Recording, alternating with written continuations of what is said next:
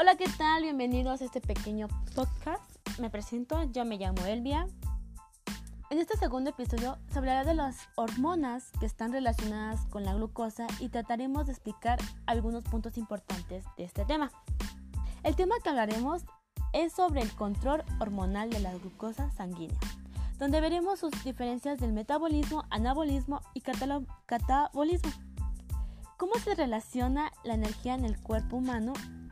La función que tiene el metabolismo en el hígado y en los músculos, como también la insulina, que es una hormona.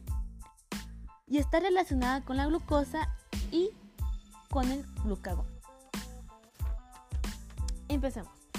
¿Qué es el metabolismo? Bueno, es el conjunto de reacciones bioquímicas que le permiten a un compuesto, a un organismo obtener y utilizar la energía y los compuestos necesarios para su desarrollo.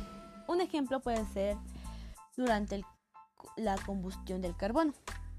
Ahora, el anabolismo o también fase constructiva es una serie de reacciones de formación de moléculas orgánicas complejas a partir de otras sencillas utilizando el ATP, obteniendo en el catabolismo o en otros procesos químicos como la fotosíntesis. El catabolismo, o también fase degradativa, sería serie de reacciones mediante las cuales las moléculas orgánicas complejas se desdoblan en otras más sencillas o inorgánicas, liberando energía que se almacena en el ATP. El catabolismo se puede considerar idéntico en tanto en células autótrofas como heterótrofas. Mm, otro punto es, mm, ¿cuáles son las dos formas principales para almacenar energía en los humanos? Muy bien, ahí vamos a hablar sobre dos, que es sistema ATPC-PC, fosfageno se almacena dentro de las células para generar energía para estallidos máximos de fuerza y velocidad que dura hasta 6 segundos. El sistema PC se considera como una copia de seguridad del sistema ATP. Puede liberar energía rápidamente. La, PC se, se descompone en creatina, creatina y fosfato y el enlace de fosfato libre se transfiere a una molécula de ADP formado a una nueva molécula de ATP. La segunda es el sistema glucolítico anaeróbico. Usa carbohidratos en forma de glucógeno muscular o glucosa como, como combustible el glucógeno se descompone en glucosa y se descompone rápidamente en, ausencia de oxígeno para formar ATP y ácido láctico. Cada molécula de glucosa produce solo dos moléculas de ATP en condiciones anaeróbicas y es un sistema ineficiente y, los reservas, y las reservas de glucógeno del cuerpo disminuyen rápidamente. Ahora, ¿qué función tiene la glucosa en el metabolismo? Bueno, forma de almacenamiento de glucosa fácilmente movilizable. Se encuentra en el citosol, contiene las enzimas para, para su degradación y biosíntesis, biosíntesis y las enzimas reguladoras. Lugares principales del, almacenamiento es el hígado y el músculo esquelético. Sus funciones es regular el nivel de glucosa en sangre, o sea, el hígado, y suministrar glucosa para la, la actividad muscular vigorosa, que es el músculo. También existen efectos enzimáticos congénitos que alteran el metabolismo del glucógeno enfermedades de almacenamiento de glucógeno. Las hormonas que regulan la, la concentración de glucosa en la sangre es el hipoglucemia. Es la disminución de la concentración de glucosa en la sangre y la activación de los nervios simpáticos aumenta la secreción de glucagón. glucagón. El otro es hiperglucemia.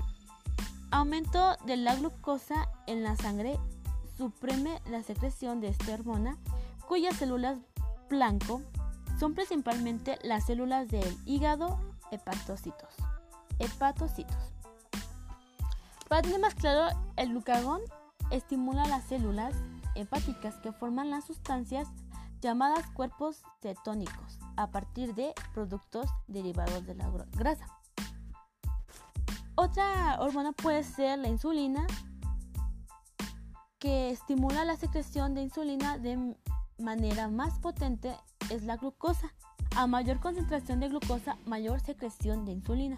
Sin embargo, se ha observado que la glucosa ingerida, estimula más la secreción de insulina que la glucosa inyectada por vía intravenosa.